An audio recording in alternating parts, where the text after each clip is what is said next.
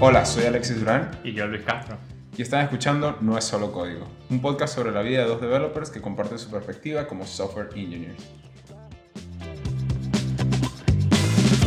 Hola a todos y a todas, bienvenidos una vez más a otro episodio de No es solo código y hoy vamos a estar hablando de un tema que ya hemos tocado, pero que como developers, como e- esta especie de artistas digitales como a veces me gusta vernos, cada vez que enfrentamos un problema, independientemente de que sea el mismo, tenemos nuevas ideas y, y nuevas, digamos que, opiniones basadas en la experiencia, aunque creo que siempre pasa.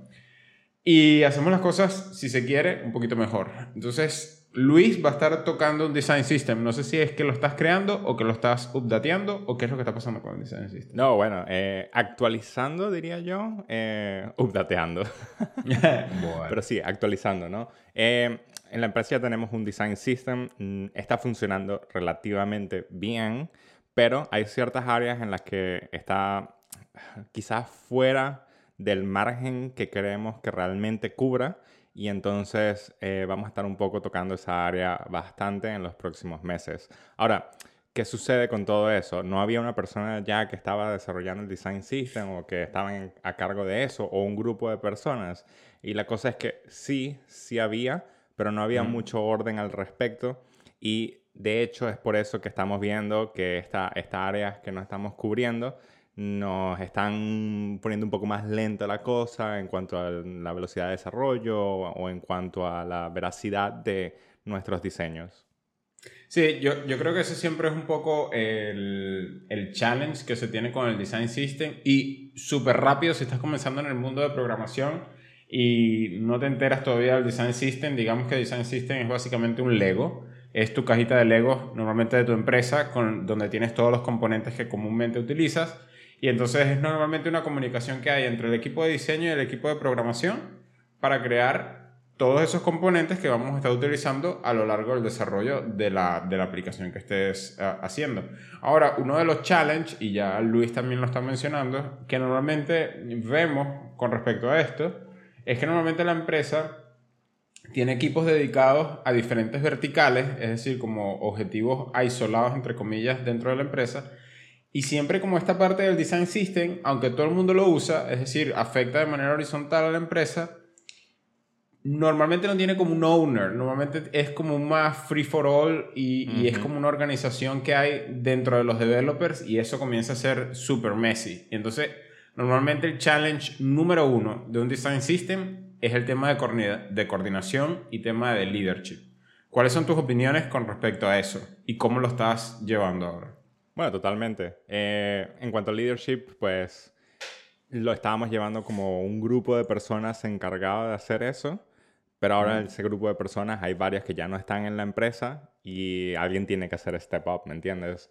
Entonces, una de las cosas que como objetivo, bueno, un compañero de trabajo y yo vamos a estar tomando como que el, el liderazgo de ese proyecto y vamos a estar poniendo como un 50% de nuestro tiempo por los próximos meses eh, para poder llevar lo que es el código y todo lo que es el diseño nuevo que están haciendo todos nuestros diseñadores, que tiene que ver con un estándar nuevo para toda la empresa, a el código que estamos utilizando. Porque ahorita estamos en una fase en, en la que estamos desfasados, básicamente.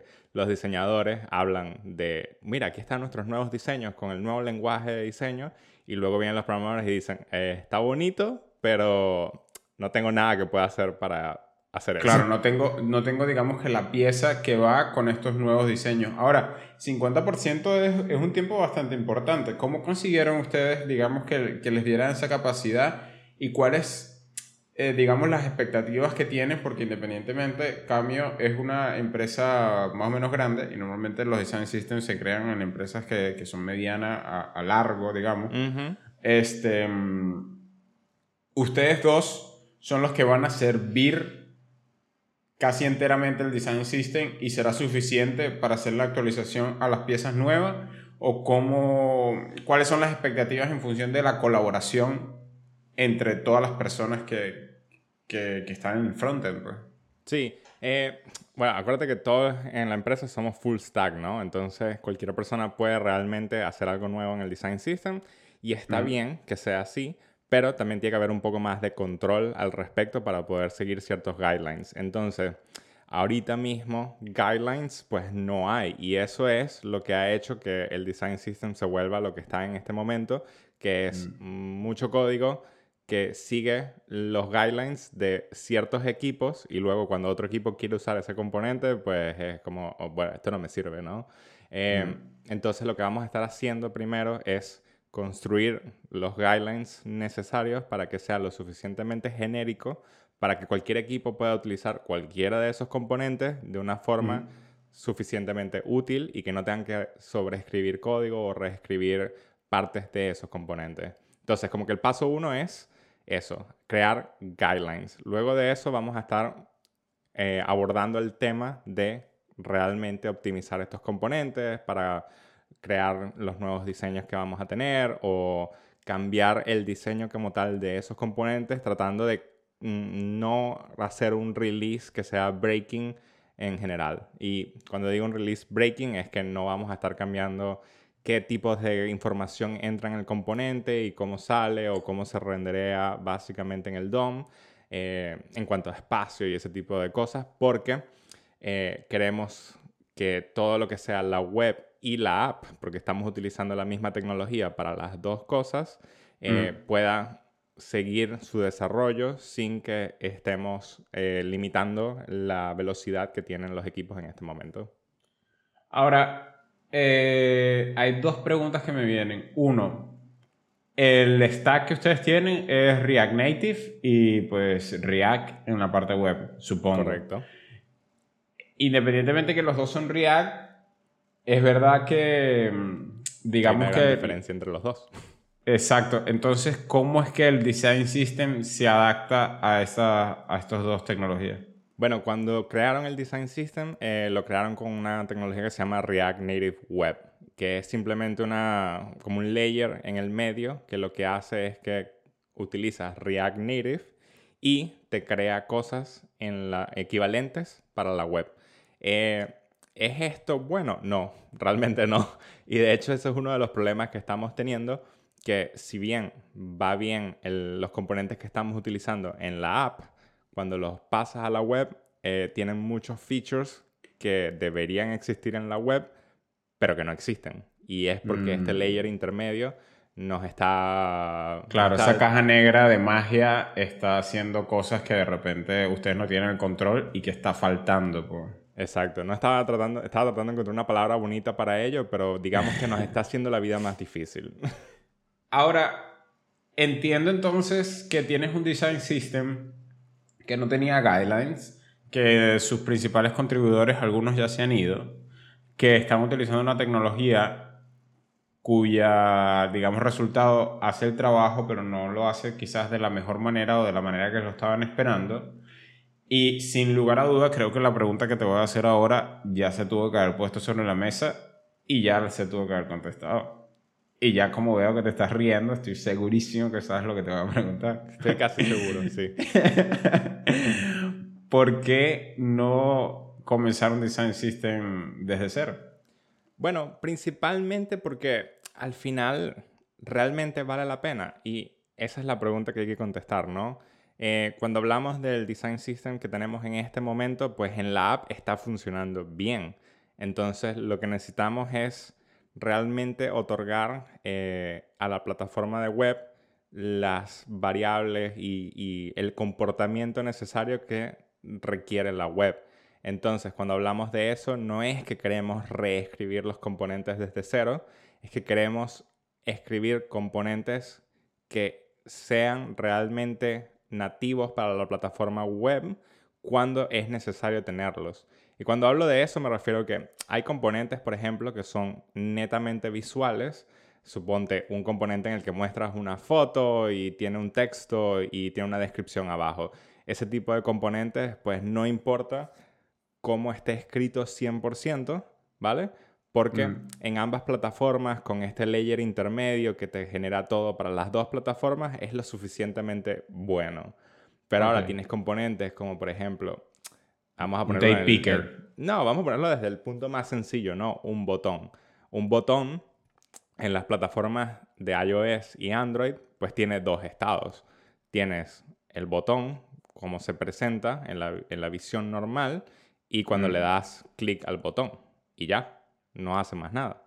Pero cuando vas a las plataformas web, pues tienes el botón en su estado natural, cuando se presenta, no está haciendo nada, cuando el mouse está sobre el botón, cuando el mouse presiona el botón, cuando el botón ha sido presionado, cuando alguien está utilizando la tecla Tab y está pasando por los diferentes componentes y hace un mm. outline a ese botón porque está en, modo focus.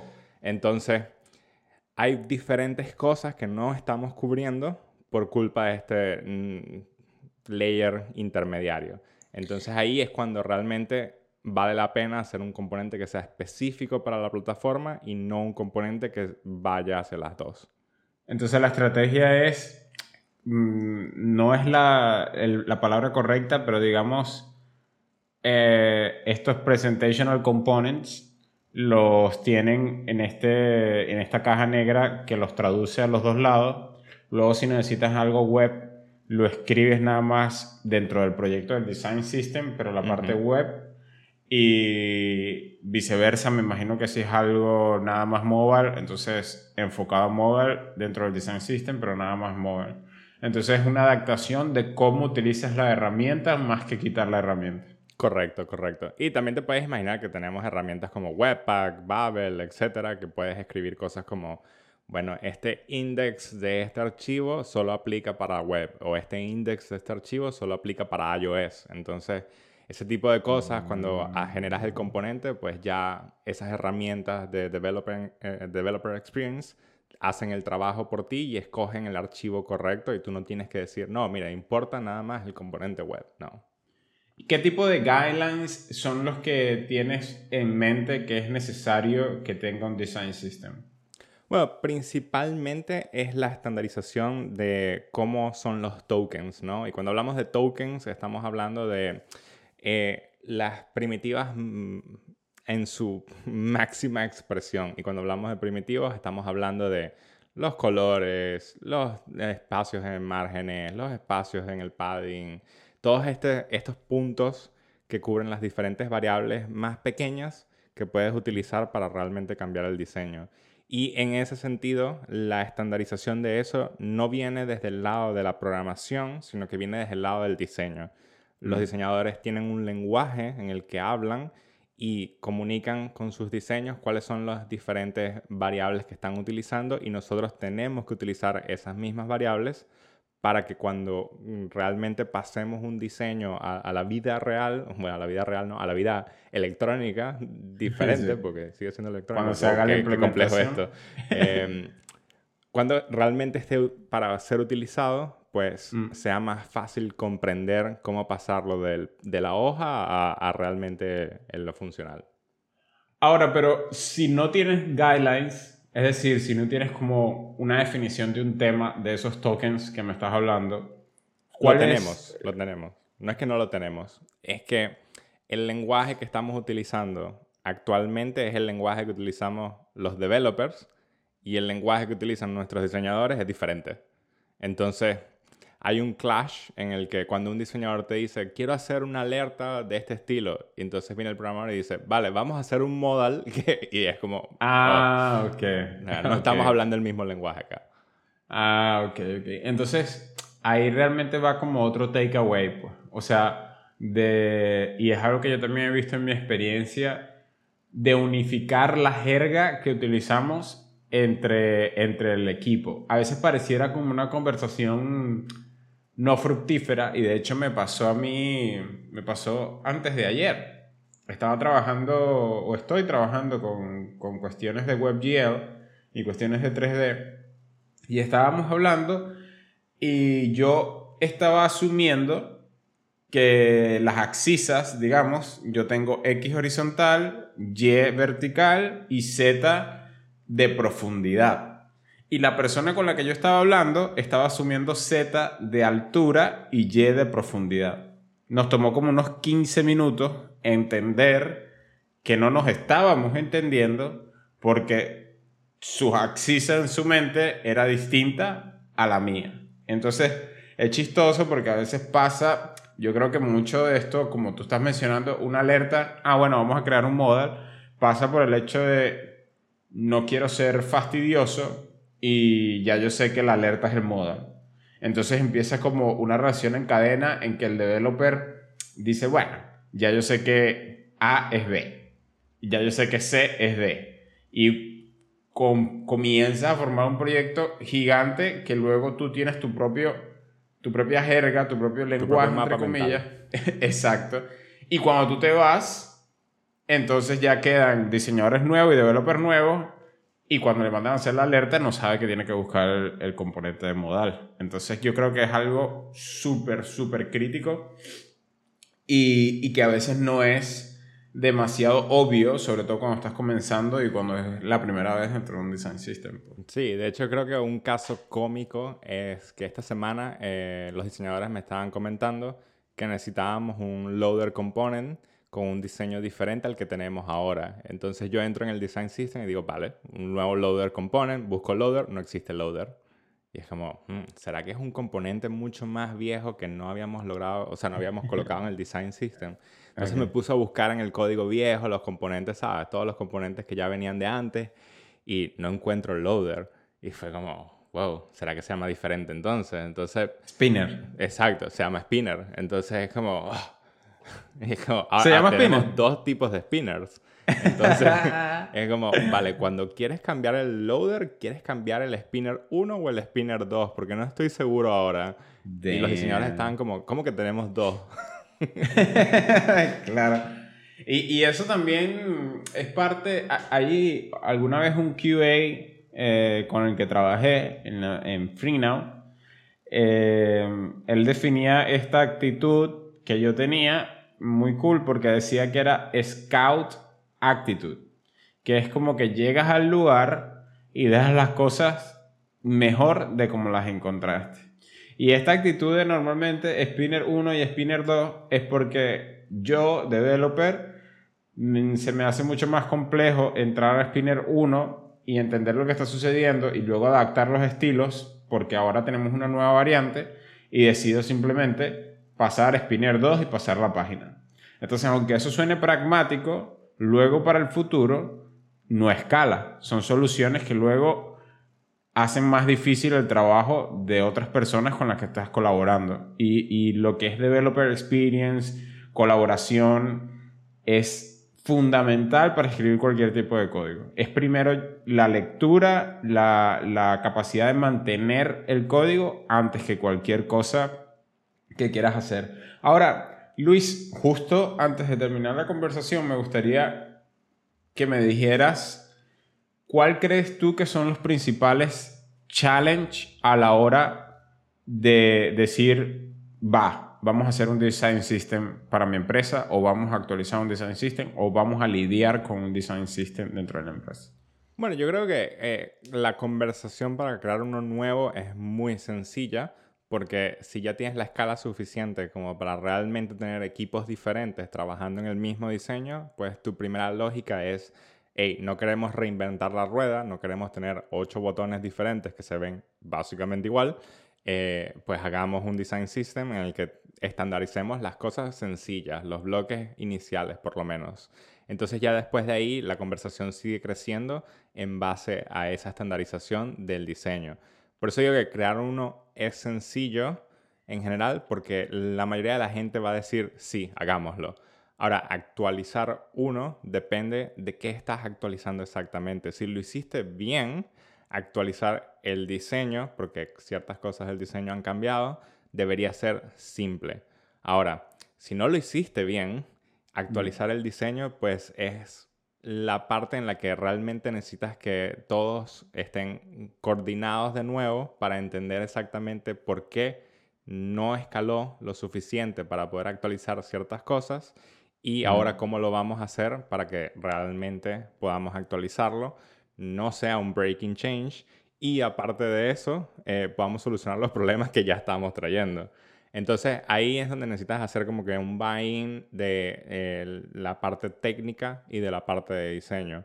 Siempre pienso que la parte de diseño en este sencillo, para ellos es simple, en este sentido, porque eh, bueno, desde el punto de vista de ellos, sus diseños Cuando cambian. dices ellos, diseño, diseñadores.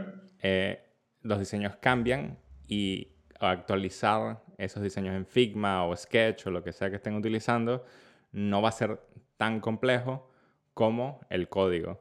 Eh, y desde el punto de vista de ingeniería, pues ahora tienes que hacer el buy-in con lo que son tus engineering managers, etcétera, en el que si no tienes un equipo que se encarga de esto específicamente, pues tienes que realmente eh, vender el hecho de que, vale, cual- mira todo lo que estamos sufriendo las diferentes personas en los diferentes equipos, qué workarounds están surgiendo por culpa de esto y Mm. cómo podemos realmente solucionarlo. Y esta es la solución que queremos implementar, por lo menos por los próximos meses. Y siempre hablar de meses, porque esto es un trabajo complejo relativamente hablando, Claro. porque afecta a toda tu aplicación o afecta a toda tu web, etc. O sea que lo que te escucho, lo que te escucho decir es que, digamos que las dos cosas que más complejo, donde más tienes que prestar atención, podría ser comunicación y escalabilidad dentro del design system. Tener un plan. En ambos, en ambos casos, donde más tiempo deberías pasar eh, eh, creando el design system sería en la, en la fase de planificación. Porque la fase de desarrollo no es tan difícil. Eh, pero sí, la fase de planificación es donde realmente vas a tardar más y donde realmente tienes que coordinar más. Claro, para, para coordinar entonces es cuáles son los tokens, cuál es la jerga que vamos a utilizar, cuáles son las reglas en función de las unidades que vamos a tener y cuáles son de repente también las estrategias de implementación, de patrones de implementación dentro del design system para los developers, para tratar de que todo sea un poco unísono, ¿no? Ahora, la, la última pregunta, ¿en qué momento es el momento de hacer un design system? Considero que es cuando ya tu compañía eh, tiene una escala lo suficientemente grande como para poder mm, cómodamente realizarlo.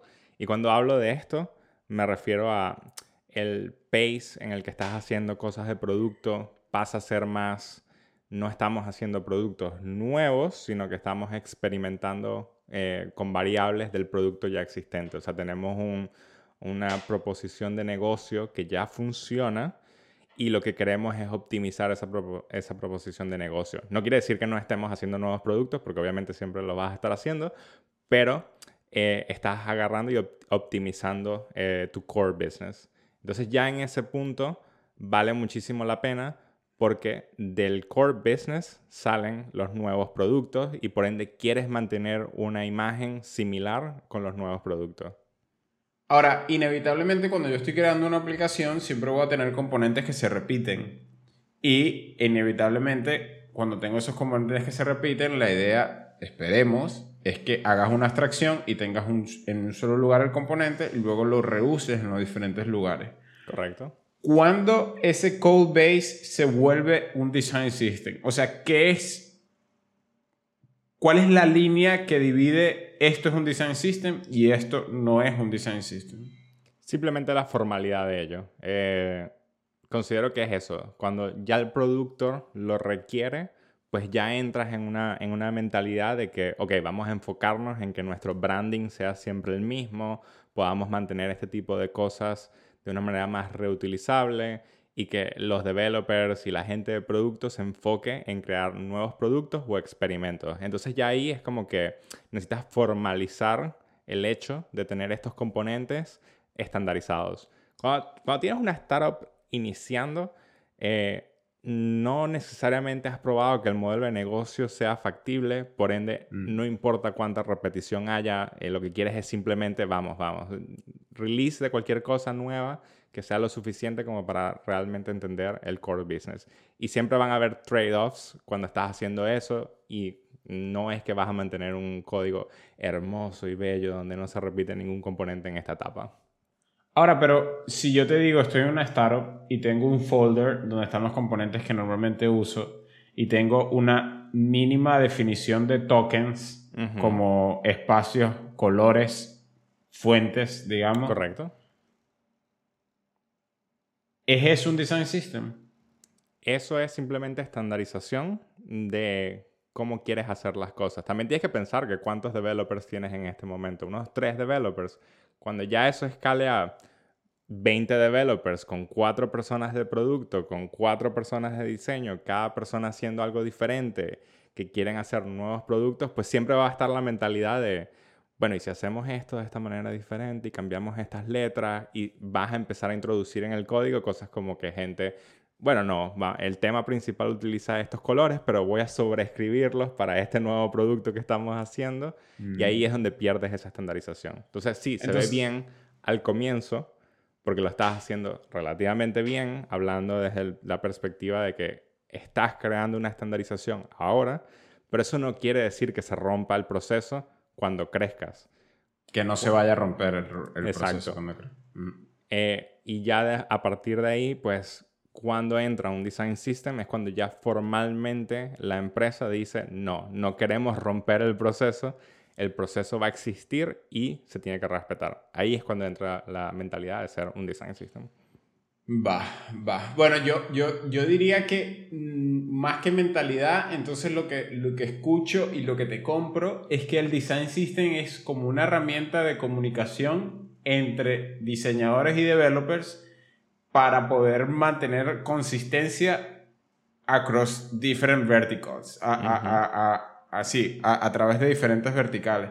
Y que normalmente, incluso es, es lo que yo pienso, la recomendación cuando estás trabajando, eh, incluso si es una startup, es que tú tengas el mindset del design system, es decir, que definas un token, que definas ciertos patrones, que definas un lugar donde están tus componentes reusables y este tipo de cosas. Pero la formalidad del design system comienza cuando ya no eres tú solo, o no son dos, o no son tres, y comienzan a haber demasiadas opiniones flotando conforme cómo se va a hacer un patrón, cómo se va a hacer algo, cómo, cómo se va a definir una pantalla.